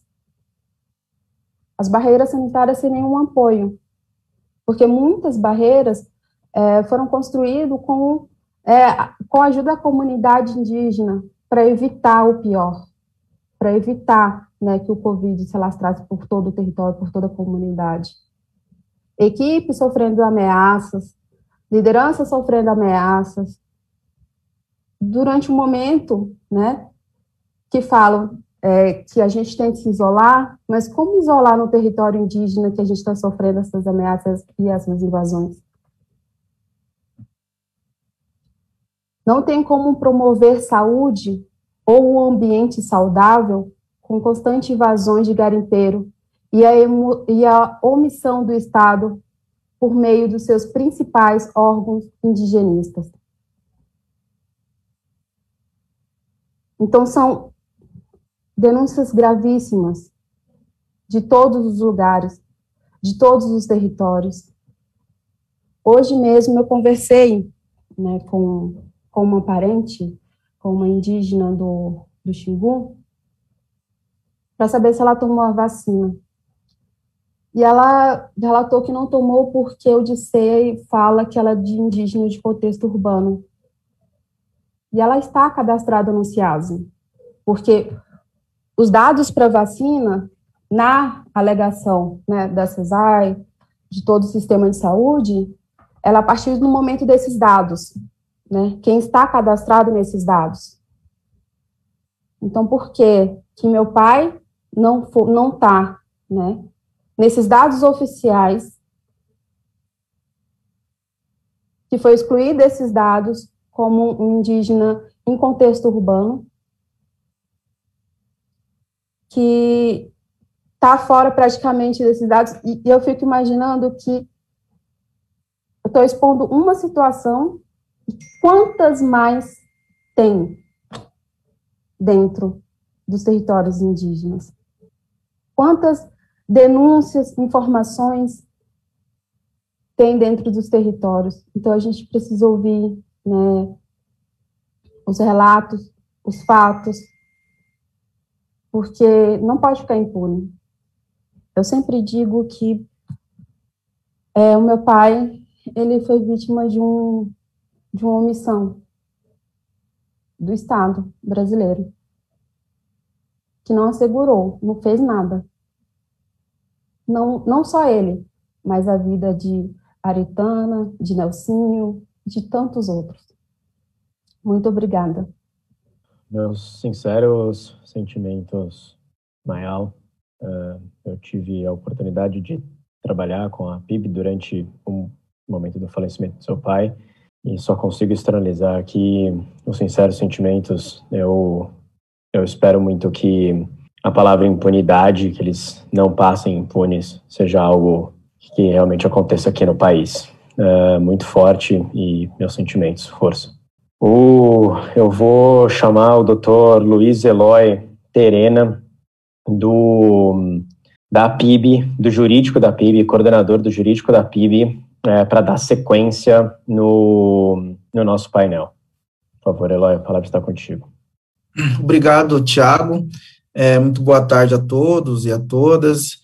Eu gostaria de saudar, em nome da deputada Joênia Opchana, né, que é a nossa representante indígena no Congresso Nacional, os senadores Humberto Costa, e também o senador Jacques Wagner, cumprimentar a Samara Pataxó, também advogada indígena que trabalha conosco, e a Mayal, me solidarizando com ela por, por este momento difícil que a família, o povo dela passou e todos nós, povos indígenas. É, e saudar também a iniciativa do Senado por meio da Comissão de Meio Ambiente e da Comissão de Direitos Humanos e Legislação Participativa por ter feito esse espaço, né, exatamente no, no abril indígena, em que a PIB tem feito desde o primeiro dia de abril, várias é, lives trazendo aí a fala das lideranças indígenas. É importante dizer que, mesmo no ano passado, ainda no início da pandemia, a PIB adotou né, um posicionamento contra-hegemônico, suspendendo o acampamento Terra Livre, né? É, haja visto que naquele momento é, muitos estavam adotando uma postura negacionista e o governo ainda continua, né? Então a gente hoje obedecer às orientações sanitárias e defender a Constituição tem sido atos de resistência diante do contexto que nós temos vivenciado. É, eu gostaria só de colaborar é, já com todas a, a, o que foi narrado aqui, especialmente pela Joênia e pela Maial, e também pelo nosso cacique maior, né, o cacique Raoni, é, e aproveitar, né, trazer alguns pontos que nós, enquanto articulação dos povos indígenas do Brasil, entendemos como fundamental esse esforço que o Senado tem feito através da CPI para identificar a responsabilização é, do governo brasileiro e seus agentes na má condução é, da gestão nesse contexto de pandemia. Isso para nós está, mesmo antes da pandemia, já estava configurado. Os crimes contra a humanidade e indícios muito graves de crime de genocídio. Isso porque é, não é novidade, o presidente Jair Bolsonaro, ele é o primeiro presidente democraticamente eleito pós período de pós-redemocratização, que é declaradamente contrário aos direitos dos povos indígenas, que foi eleito prometendo não demarcar nenhum centímetro de terra indígena, como se demarcar terra indígena fosse programa de governo, quando na verdade a Constituição impôs como uma determinação de Estado, é o compromisso do Estado brasileiro em proteger os povos indígenas. Então, demarcação não pode estar submetida a vontades políticas, é, é, dever de Estado. Então, nesse aspecto, antes mesmo da pandemia, nós já vimos assistindo a ausência de demarcação e a abertura dos territórios indígenas para a exploração é, dos recursos naturais, seja em relação ao garimpo, seja em relação à exploração de madeiras. Então, isso é muito grave e se assim, piorou no contexto da pandemia, porque além de ser uma violação contra o direito territorial dos povos indígenas, é, esses invasores, inclusive incentivados pelo presidente Jair Bolsonaro, é, são, na verdade, verdadeiros vetores da disseminação de vírus nas terras indígenas, especialmente nas terras indígenas que têm a presença de povos indígenas isolados. É importante dizer que os próprios dados oficiais da FUNAI apontam a, o registro de 114 grupos no Brasil que vivem ainda de forma isolada e de recente contato, né? E esses são os mais vulneráveis e que são expostos a todas essas violações. É, a PIB, diante desse contexto, né, mesmo o, o, Poder Legislativo atuando e aprovando a lei que foi relatada pela deputada Joana Alpichana, nós vimos um governo vetando, inclusive, o acesso à água potável, né, direito mínimo. Então, foi diante desse contexto que a Joana trouxe que nós levamos a apreciação do STF à DPF 709. Essa DPF 709, ela deu várias determinações ao governo federal, então é uma ação muito importante, quer dizer, o próprio judiciário sensibilizado, é, mas nós estamos tendo muita dificuldade em executar e dar efetividade a essa decisão, justamente por conta da posição negacionista é, dos próprios agentes é, do Estado. E aí eu quero chamar a atenção, principalmente para o secretário nacional de saúde indígena, é, que tem sido muito, é, além de resistir né, às próprias decisões do STF, tem se comportado no sentido de atacar né, a PIB e o movimento indígena por conta da pressão que nós fomos fazer no STF. E aí eu quero chamar a atenção, além desse caso de distribuição de cloroquina nas comunidades indígenas, além de ser fato público, né, amplamente noticiado, nós temos documentos, ofícios dos próprios seis orientando a distribuição do kit COVID. Isso é muito grave e gera uma responsabilização. É, a deputada Joênia já tem, né, é, já tem acesso a esses documentos, tenho certeza que ela vai é, apresentar à CPI. O outro caso, e isso do caso Terena, né, do meu povo no Mato Grosso do Sul, é a negativa de ajuda humanitária. No momento em que muitas pessoas queriam ajuda humanitária por conta da ausência do Estado, a própria CESAI se negou e proibiu os de de aceitar a ajuda humanitária, como, por exemplo, dos médicos sem fronteiras, né? Isso é um fato muito grave. O outro aspecto, que é isso que a Mayal trouxe aqui, é o acesso à informação. Assim que o Supremo determinou a instalação de um grupo de trabalho, os, e assessorado por especialistas da Fiocruz e da Brasco, os especialistas disseram, nós precisamos ter acesso à informação para que nós podemos, possamos traçar indicadores né, de monitoramento da, do atendimento à saúde. Até hoje, esses dados não foram disponibilizados. Nós levamos essa reclamação ao Supremo. A primeira decisão do ministro Barroso é de agosto do ano passado, determinando a, a abertura desses dados, a transparência. A União resistiu. Em dezembro, novamente, o Supremo determinou que esses dados fossem entregues, e até hoje nós estamos terminando abril, não entregar os dados. E é uma caixa preta, né? Porque, de fato, é, pela resistência que o governo tem em abrir esses dados para que os pesquisadores possam ter acesso e, a partir desses dados, traçar os indicadores né, e monitoramento da saúde indígena é impressionante. Então, eu acho que esse é um aspecto muito importante que deve ser também tratado no âmbito da CPI. O outro aspecto é a competência da CESAI. É, muitas pessoas alegam né, que, a, que a CESAI tem apenas competência para atender, fazer atendimento de baixa complexidade, né, atendimento primário. Mas o mesmo artigo da lei que traça essa responsabilidade da CESAI, ela traça também a outra responsabilidade da CESAI, que é articular com as secretarias estaduais e municipais de saúde indígena para que os indígenas que estão fora das aldeias sejam atendidos. Nunca houve essa articulação e nem está tendo. Né? Pelo contrário, é por isso que nós levamos à apreciação do Supremo Tribunal Federal essa questão, que o indígena ele merece ser atendido, sim, pela União, seja na, na aldeia ou na cidade, né? E isso o Supremo ele reconheceu o atendimento aos indígenas que estão nas terras não homologadas e que em relação aos indígenas que estão em contexto urbano, a CESAI deve é, atuar para diminuir né, as barreiras de acesso. O que são essas barreiras de acesso?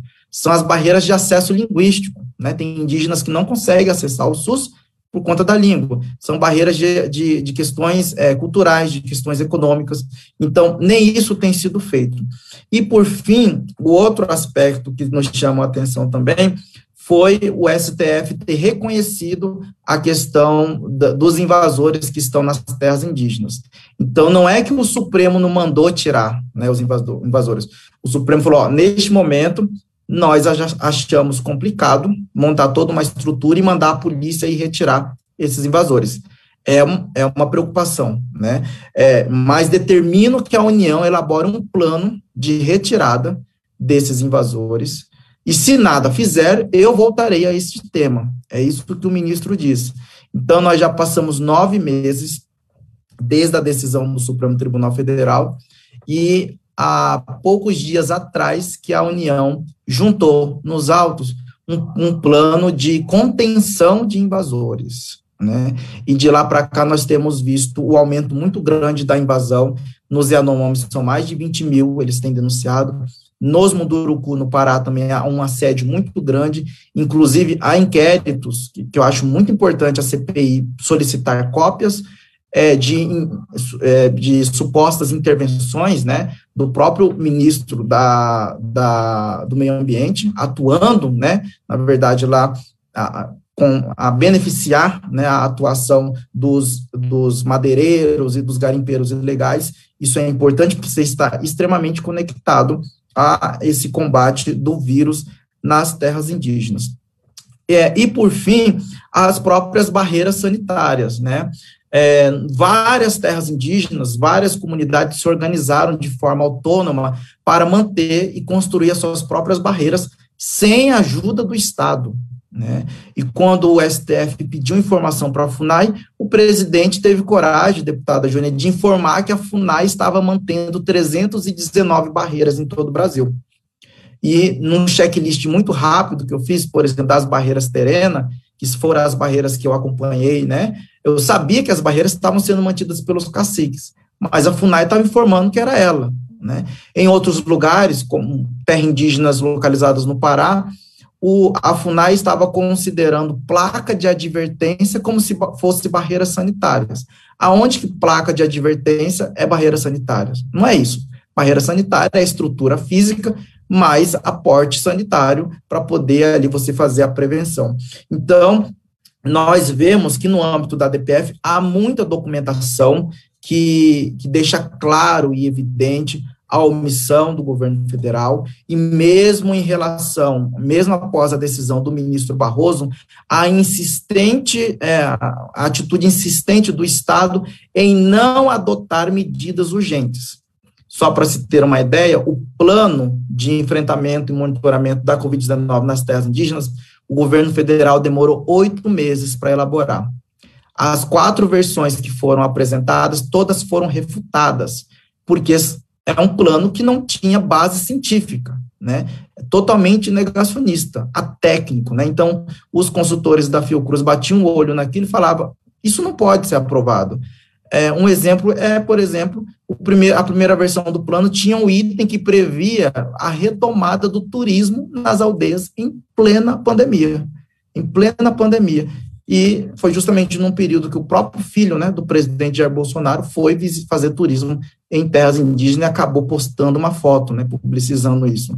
Então, há muita coisa assim que nós é, queremos denunciar e entendemos que e, o que se passou no âmbito da pandemia com os povos indígenas é mais um item que visa reforçar o crime de cometimento é, de genocídio, né? Porque nós temos um entendimento mais amplo, que é desde o primeiro ato do governo Bolsonaro, quando ele implementou uma política de não demarcação, tendo em vista que para se levar ao genocídio de um povo, basta lhe negar o território, né? E a pandemia ela é mais um elemento que vem reforçar isso.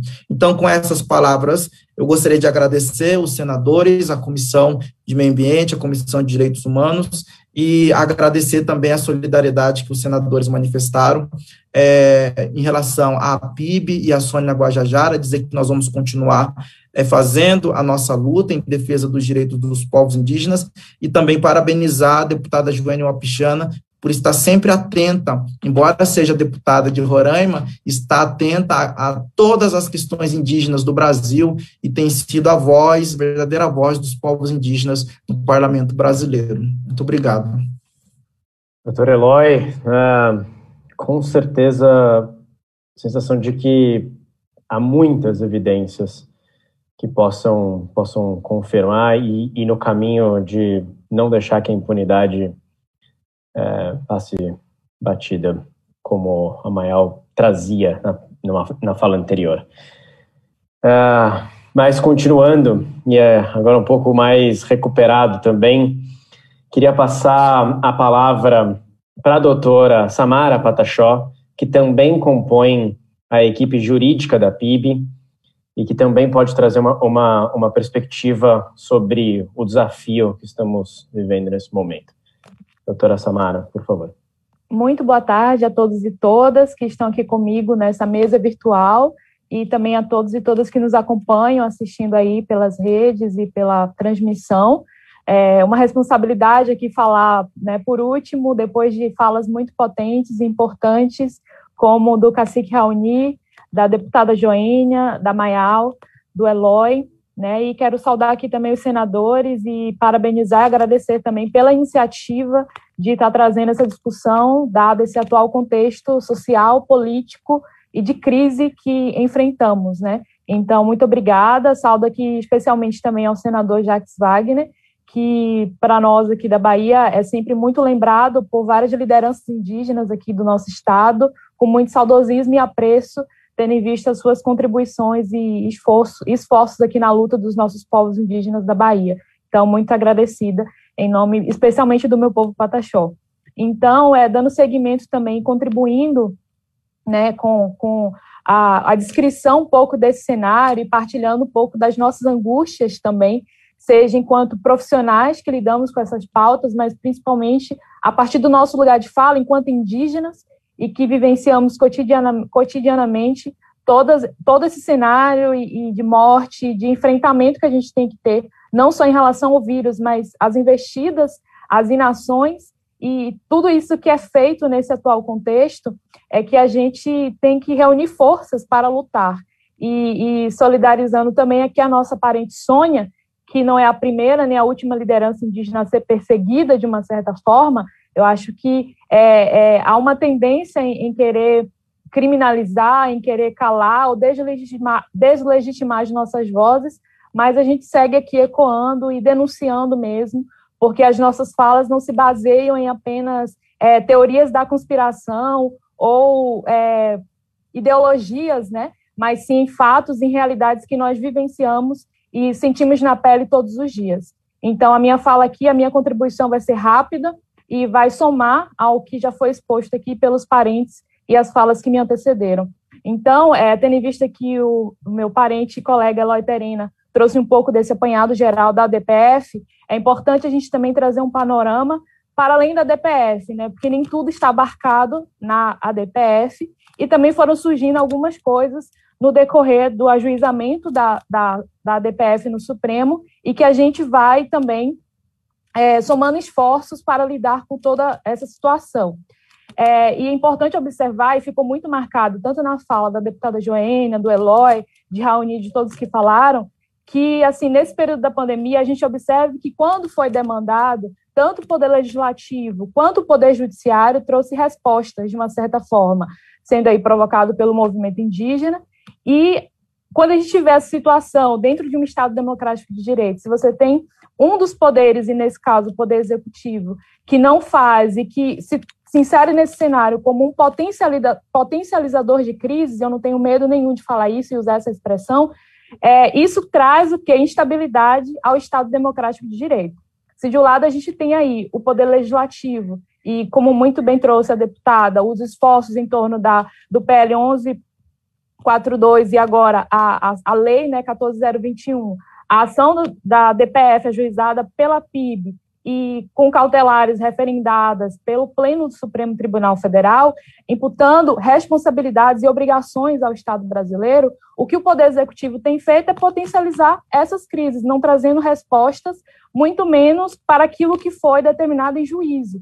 Então, isso traz, isso acho que evidencia bastante esse cenário caótico que a gente está vivenciando e trazendo instabilidade ao Estado democrático de direito, colocando em risco e trazendo insegurança jurídica para sujeitos de direitos como todos nós somos, né? Só que essas irresponsabilidades, essas omissões e negligências, ele tendem a ser sentidos com mais força, com mais nitidez por povos historicamente vulnerabilizados e marginalizados, como nós, povos indígenas. Então, eu acho que é algo que é óbvio, que é evidente e, e, com certeza nós, povos indígenas, estaremos seguindo aqui, denunciando todo esse contexto que a gente tem vivenciado.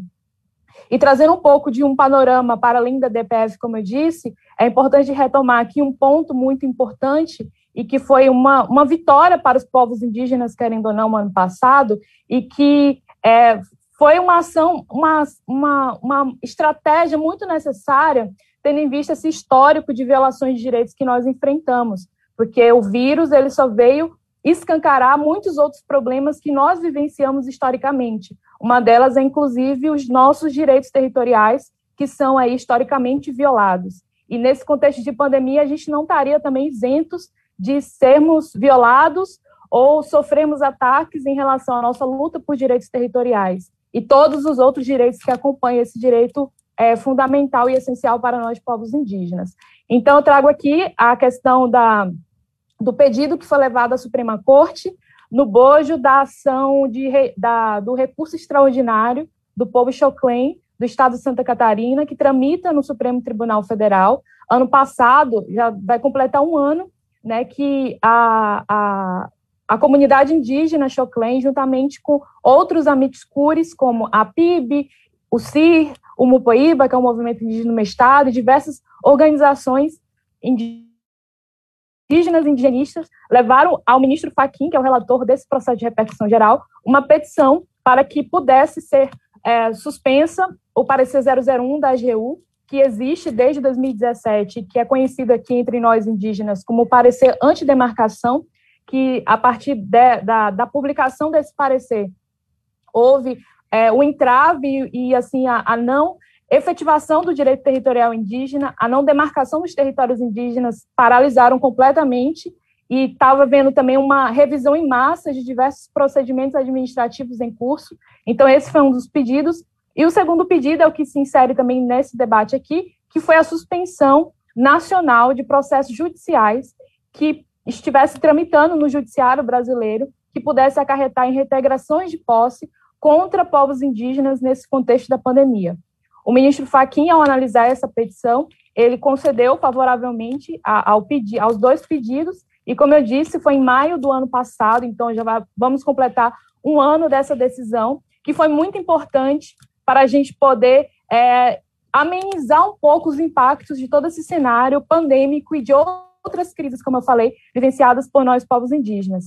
No entanto, nesse período de um ano, embora essa decisão seja erga omnes, ou seja, ela tenha efeito para todo o território nacional, há uma série de descumprimentos por parte de diversos juízes, né, de primeiro grau, de tribunais também, é, em não observar e não é, fazer cumprir essa decisão da Suprema Corte. E foi uma realidade que tem sido fortemente vivenciada por, pelos povos indígenas aqui do estado da Bahia, que ano passado sofreram aí é, alguns processos de reintegrações de posse, com determinação de retirada de indígenas de áreas de retomada, de áreas que ainda não estão formalmente regularizadas, mas são áreas de ocupação tradicional dos povos indígenas. E a gente tem levado nossos esforços enquanto advogados e assessores jurídicos do movimento indígena é levar essas demandas para a Suprema Corte. Conseguimos reverter muitas dessas é, liminares de reintegrações de posse, é, levando uma reclamação constitucional no Supremo para que a decisão do STF pudesse, de fato, ser seguida e observada pelo Judiciário Brasil afora. E, assim, eu gostaria de aproveitar a oportunidade de trazer também uma denúncia e externalizar também é, o que o meu povo pataxó e, e, especificamente também o povo indígena da Ponta Grande, que em, a terra indígena Ponta Grande fica em Porto Seguro, tem cerca de seis comunidades indígenas, e nesse contexto de pandemia, agora é, eles voltam também a sofrer uma nova investida, uma nova orquestração de retirada de direitos, é, tendo em vista uma decisão que saiu de um desembargador do TRF1, que atendendo um pedido de uma grande empresa de, que, é, que tem vários processos contra os pataxós aqui na minha região, que era é, impedir o fornecimento de água potável e energia elétrica para essas comunidades indígenas do território da Ponta Grande. Então, mais uma vez, a gente volta né, a estar nesse estado de emergência, diante de uma investida, diante de todas essas ações que são orquestradas por aqueles que continuam ainda a, a ter interesses contrários e potencializando as diversas crises que a gente enfrenta. Estamos aí na luta para tentar reverter essa decisão e considerando principalmente esse contexto de que água e, e o mínimo de dignidade tem que ser assegurada para povos indígenas e principalmente esses que estão mais vulneráveis. Outra coisa importante é algo que eu gosto particularmente, é, falando um pouco da ADPF, e tem algo muito interessante que quando a gente lê a petição inicial da ADPF, tem uma narrativa, tem uma frase que eu acho que ela é muito marcante e ela evidencia muito todo esse cenário caótico vivenciado pelos povos indígenas. É a frase que diz que os invasores de terras indígenas não estão fazendo home office. E isso é muito é, é, assim nítido, né, diante da realidade que a gente enfrenta, porque, como eu disse, o, aqui no, na minha região são os fazendeiros, são os donos de empresas, de imobiliárias que querem remover indígenas de territórios tradicionais para construções de resorts, de empreendimentos, são os garimpeiros, são os madeireiros, enfim, uma diversa, é, diversas ataques sofridos pelos povos indígenas que, além de lidar com o vírus, que é letal, a gente ainda tem que lidar com esses outros que, a todo momento, não medem esforços para investir, para atacar os nossos direitos. E eu acho assim que, além de lidar com o vírus, é como se nós, povos indígenas, ainda tivemos, tivemos que enfrentar um câncer, né? E esse câncer são os garimpeiros, os madeireiros que estão impregnados em nossos territórios, seja invadindo os territórios indígenas ou lutando para retirar os indígenas de seus territórios tradicionais. No entanto, medidas precisam ser adotadas urgentemente, porque já que é um câncer, eu estou comparando a um câncer, a qualquer momento pode dar uma metástase, né? E isso é o que a gente não quer, porque se chegar a esse ponto é porque os povos indígenas é, caminham para o extermínio, o genocídio e a destruição das nossas vidas. E é nesse cenário que a gente se insere enquanto pessoas que estão aí lutando, somando esforços na luta para que as vidas indígenas continuem, né? E, e isso é muito importante, a gente está é, somando esforços, seja no âmbito do legislativo, do poder judiciário, fazendo com que o Estado brasileiro cumpra seu dever, né? Dever de, de implementar políticas públicas, de assegurar um Estado de minimamente de dignidade para todos indistintamente, mas com atenção especial para povos como nós, povos indígenas, que sofremos esse histórico de é, negligências, omissões e violações de direitos de nossas vidas e de nossos corpos. É, embora a, a DPF né, e o ministro Barroso tenham um cuidado aí de, de tentar é, decidir, pautado e, e, tentando assegurar um diálogo intercultural, né, como ele menciona em diversas vezes, em diversas decisões, é, tem sido muito difícil, né, nesses, como o Eloy falou, esses meses aí de ADPF não tem sido fácil esse, esse diálogo intercultural, eu nem sei se posso considerar se já houve esse diálogo intercultural, e, e diálogo também institucional, é o que o Barroso também, também tenta assegurar. Só que, na nossa visão, malmente o governo tem um diálogo institucional entre si, muito menos ele consegue assegurar de fato esse diálogo intercultural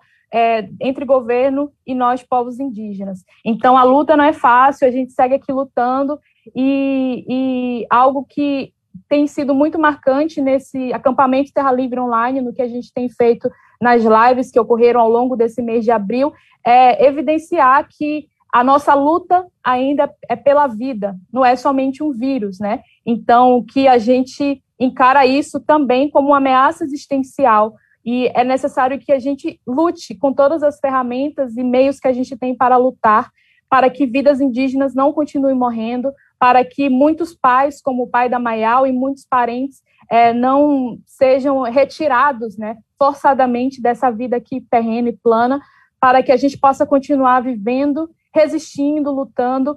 E eu deixo aqui também um recado para os meus parentes que se vacinem, né? Vacina já, vacina parente, porque a gente tem que ficar forte e resistente para continuar lutando aí, escrevendo a nossa história e ocupando espaços e reivindicando direitos e ecoando nossas vozes. Não é esse governo, não é esse presidente, não é esse contexto, não é esse vírus que vai calar a nossa voz e a nossa força. Então, Aueri, muito obrigada. Muito obrigado, Samara fantástica exposição. Minha sensação é que todas as falas aqui corroboram de maneira muito contundente para evidências diretas um, e com certeza material que pode ser bastante explorado na, na CPI que está por vir.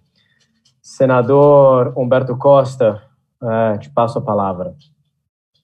Bem, primeiramente eu queria registrar aqui a importância dessa audiência pública que nós estamos realizando ela foi não somente extremamente esclarecedora, como ela trouxe muitos fatos é, que eu acredito que muita gente não tem conhecimento, E eu creio que a, a, o acúmulo de informações que vocês têm, o acúmulo de denúncias que vocês têm, é, será fundamental para a, o trabalho da CPI nessa parte que diz respeito a como o governo se portou no enfrentamento à pandemia junto às comunidades indígenas. Seria importante que vocês pudessem, entre si, a PIB, outras pessoas, a própria deputada Joênia, é, imaginarem um desenho para essa audiência que nós queremos fazer, para que o Senado e o Brasil possam tomar conhecimento plenamente de coisas que é, nós supomos, né, ou supunhamos, mas que é muito diferente de a gente ouvir vocês colocarem com todos os detalhes com que apresentaram, certo? Eu vou precisar sair agora, que eu tenho uma reunião lá da assessoria da CPI, para preparar a sessão da terça-feira que vem. Quero agradecer a presença de todos e todas. E é, peço ao Tiago que depois, em contato com a Mariana, lá da Comissão de Direitos Humanos, possa colher aí várias dessas informações, houve apresentações, inclusive da deputada Joênia, e nós vamos aí juntos é, buscar fazer esse trabalho lá na CPI, tá bom? Perfeito, senador. Eu abro uma rápida palavra para o senador Jacques Wagner ou para a deputada Joênia, se quiserem também fazer rápidos comentários finais à disposição. Eu perguntei primeiro para quem? Para mim ou para quem? Vocês, acho que a bola está contigo, deputada. Ah, eu só queria agradecer as falas das nossas é, lideranças, participações dos advogados indígenas, senadores, apoio. O que eu acho importante é a gente encaminhar, como bem disse o senador Humberto Costa, talvez pensar através como o Senado formalizar essas ideias que surgiram, as denúncias e os pontos, e com certeza não deixar faltar na CPI que apura essa ação e omissão em relação a, ao enfrentamento da Covid, é a questão dos povos indígenas. É preciso ela constar, eu sei que tem uma série de requerimentos já, mas a gente precisa garantir pelo menos uma audiência específica para ouvir essas autoridades que foram citadas aí durante o, o evento e também as vítimas, como bem relatou aqui, tem familiares que estão aí, que muitas vezes não foram formalizada a denúncia, mas a gente sabe que tem. A PIB tem um levantamento muito grave, inclusive Sonia Guajajara, eu creio que a Sônia é uma dessas vítimas por denunciar esse, essas omissões em relação a esse período de pandemia. Então, eu creio que aí a gente já tem bastante fatos, argumentos e proposições. Eu acredito que é essa a minha fala dessa solicitação e pedido, colocar aqui meu mandato à disposição e a gente vai sim, pela frente parlamentar mista, que é de ambas as casas, tanto do, da Câmara como do Senado, para promover um evento para a gente também ouvir. É um preparo para essa possível audiência que a gente vai esperar que tenha no âmbito da, da CPI. Então, eu peço esse apoio aí aos senadores para formalizar o pedido, eu ver por qual, né, pela Comissão de Direitos Humanos, ou da, da própria Comissão de Meio Ambiente, vai verificar o que, como que a gente pode encaminhar. E por nós aqui, da Frente Parlamentar Mista, nós vamos também estar organizando para ouvir as instituições, as organizações e os nossos parlamentares, já para propor também é, essas questões mais é, técnicas. Obrigada. E, novamente, salvo os senadores pela essa iniciativa. E Raoni, acho que já foi, né? Mas muito obrigada e parabéns, Tiago, pela condução. Bom, eu queria também agradecer, na verdade, a presença de todos vocês aqui, da deputada Joênia, da Maial Caiapó. Eu quero transmitir minha solidariedade, meu abraço fraterno, mesmo que à distância, pela, pelo que passou a sua família, é, e dizer que, Infelizmente, eu falei isso antes até de começar a reunião, não sei se vocês estavam ouvindo, dizendo o senador Confúcio que as pessoas daqui a pouco começam a banalizar, naturalizar 3 mil mortes, 4 mil mortes, como se estivesse falando de, de qualquer coisa sem importância. 3 mil mortes, 4 mil mortes, só esse ano, em quatro meses, já perdemos mais brasileiras e brasileiros do que no ano passado inteiro. E vamos perder muito mais, ainda estamos no mês de abril. Mas só até abril, em quatro meses, nós já perdemos mais do que em dez meses do ano passado. Queria também cumprimentar a Samara, o Eloy, é, os senadores que já falaram saíram, o Tiago, que está mediando, e dizer é, que eu acho que só a CPI, na minha opinião, é insuficiente. Que a CPI está focada numa coisa, que é a questão, evidentemente, de mostrar a responsabilidade do governo federal atual com toda a situação que a gente está vivendo. É óbvio que a culpa sobre o vírus não é de ninguém, do governo federal, mas a responsabilidade da postura que tiveram desde o começo da pandemia, já anunciada no mundo inteiro, é realmente uma postura absolutamente criminosa. Eu sou daqueles, inclusive, que antes da conclusão da CPI, considero que o presidente da República é réu, confesso. Ele negou a doença, negou todo tipo de prevenção à doença, máscara, não aglomeração, brincou com a doença, sem ser médico, inventou remédio que hoje já está provado que não ajuda ninguém mandou o Exército Brasileiro no seu laboratório produzir não sei quantos milhões do comprimido que ele achava que era milagroso, dificultou a compra de vacinas, que a gente já podia estar dentro de casa hoje com mais de 100 milhões de doses de vacina que nos foram oferecidas, atrapalhou os governos estaduais quando esses queriam tomar a dianteira, a exemplo da questão da vacina russa, sempre houve má vontade, como houve no começo Coronavac chinesa. Então, eu não tenho dúvida de dizer que ele comete crime contra a saúde pública brasileira e, na minha opinião, crime contra a humanidade. Que a irresponsabilidade na forma de conduzir. Eu estava no governo da presidenta Dilma e era chefe da Casa Civil quando teve a crise da chikungunya. Nós levamos para dentro do Palácio do Planalto toda a coordenação desse enfrentamento distribuindo, comprando repelente para distribuir para as mulheres grávidas que não tinham condição financeira de comprar, porque é caro um repelente de boa qualidade, porque todo mundo sabia das consequências para o feto, para a criança que ia nascer, se a mãe fosse acometida de chikungunya. Não era a mesma coisa que essa, mas era igualmente perigosa, principalmente para as mulheres gestantes.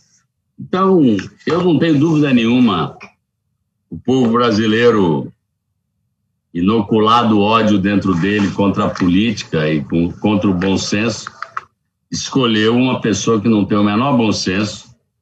E o que eu vou dizer não é um xingamento, é uma constatação, uma pessoa desequilibrada emocionalmente. E como muito bem disse o senador Confúcio, não é nem por omissão, na verdade, é por ação ele produziu o genocídio que nós estamos vivendo hoje. Que ele se omitiu ao não preparar o país. Mas ele também atuou na desinformação e na confusão transmitida para o povo inteiro. Então, foi por ação e omissão que ele é claramente culpado. Nós, inclusive, meu mandato já entrou com a notícia crime contra ele, que está na Procuradoria-Geral da República, por todos esses crimes que eu acabo de dizer aqui. Então, fica quando eu estou dizendo que é a CPI, porque a CPI é um pouco do momento.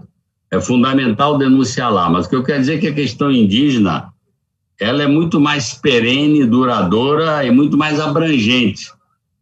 É para não parecer que foi na Covid que vocês tiveram problema. Vocês têm problema de manhã, de tarde e de noite como eu citei aqui do índio Galdino, que veio, eu teria até uma reunião comigo na segunda-feira, e num sábado que ele não conseguiu entrar na pensão porque chegou tarde, dormiu num ponto de ônibus e morreu queimado por um grupo de playboys de Brasília que acharam que um mendigo, um pobre ou indígena podia brincar, jogar álcool e tocar fogo. Essa é que é a realidade. A discriminação e o preconceito, a usura com a riqueza que está contido dentro das terras indígenas, a vida inteira trouxe problemas para vocês. E aqui na Bahia não é diferente. A gente, quando foi governador, procurou ao máximo, tanto na indicação, a educação indígena, saúde indígena, de colocar, abrimos um espaço dentro do governo para isso, contratamos para assumir esse espaço um indígena também, que ninguém fala melhor que por você do que você mesmo. Então, deixar meu abraço, mais uma vez meu abraço a Maial, a toda a sua família, e dizer que o mandato não é por gentileza, é por obrigação, porque essa é a minha tarefa, o povo não me botou aqui para não, a não ser para outra coisa que defender pontos de vista que melhorem e protejam a vida dos povos, não só dos indígenas, dos quilombolas, dos brancos, de todos. Então, o mandato está à disposição de vocês, agora também na presidência da CMA, a CDH também, posso falar por Humberto, para que a gente possa. Ah, eu queria só encerrar dizendo: apesar de nós estarmos vivendo politicamente o pior momento do Brasil, a imagem do Brasil muito ruim lá fora, a imagem do Brasil foi para a lata do lixo. A gente, na verdade, deixou de ser um país invejado para ser um país, pela condição do atual governo, totalmente desprestigiado. Mas eu queria dizer que nós precisamos aproveitar a janela de oportunidade que está acontecendo internacionalmente. Que o mundo não é nem por convicção, na minha opinião, mas por ameaça do, do absoluto descontrole da natureza e os prejuízos com aquecimento, com a desertificação, hoje a fala ambientalista é geral e restrita.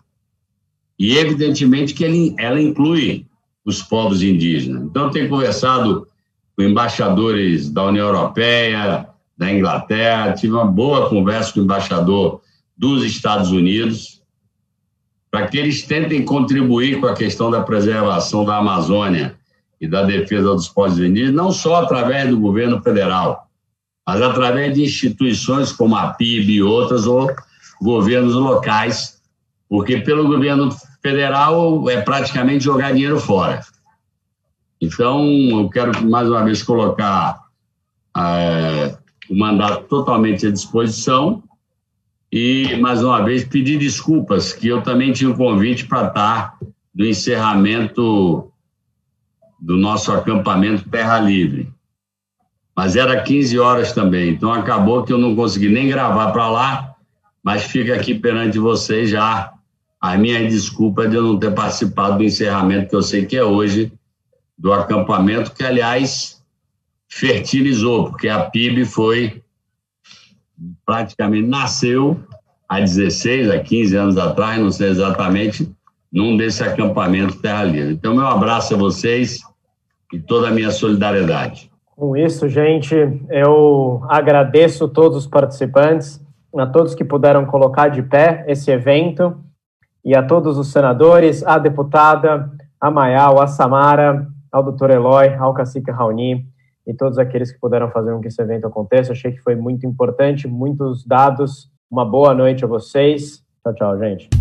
Você acabou de ouvir o podcast da audiência Enfrentamento da Covid-19 entre as populações indígenas. As comissões de Meio Ambiente e Direitos Humanos do Senado Federal recebendo especialistas, ativistas e lideranças indígenas para debater ações e proteger as comunidades durante a pandemia do coronavírus.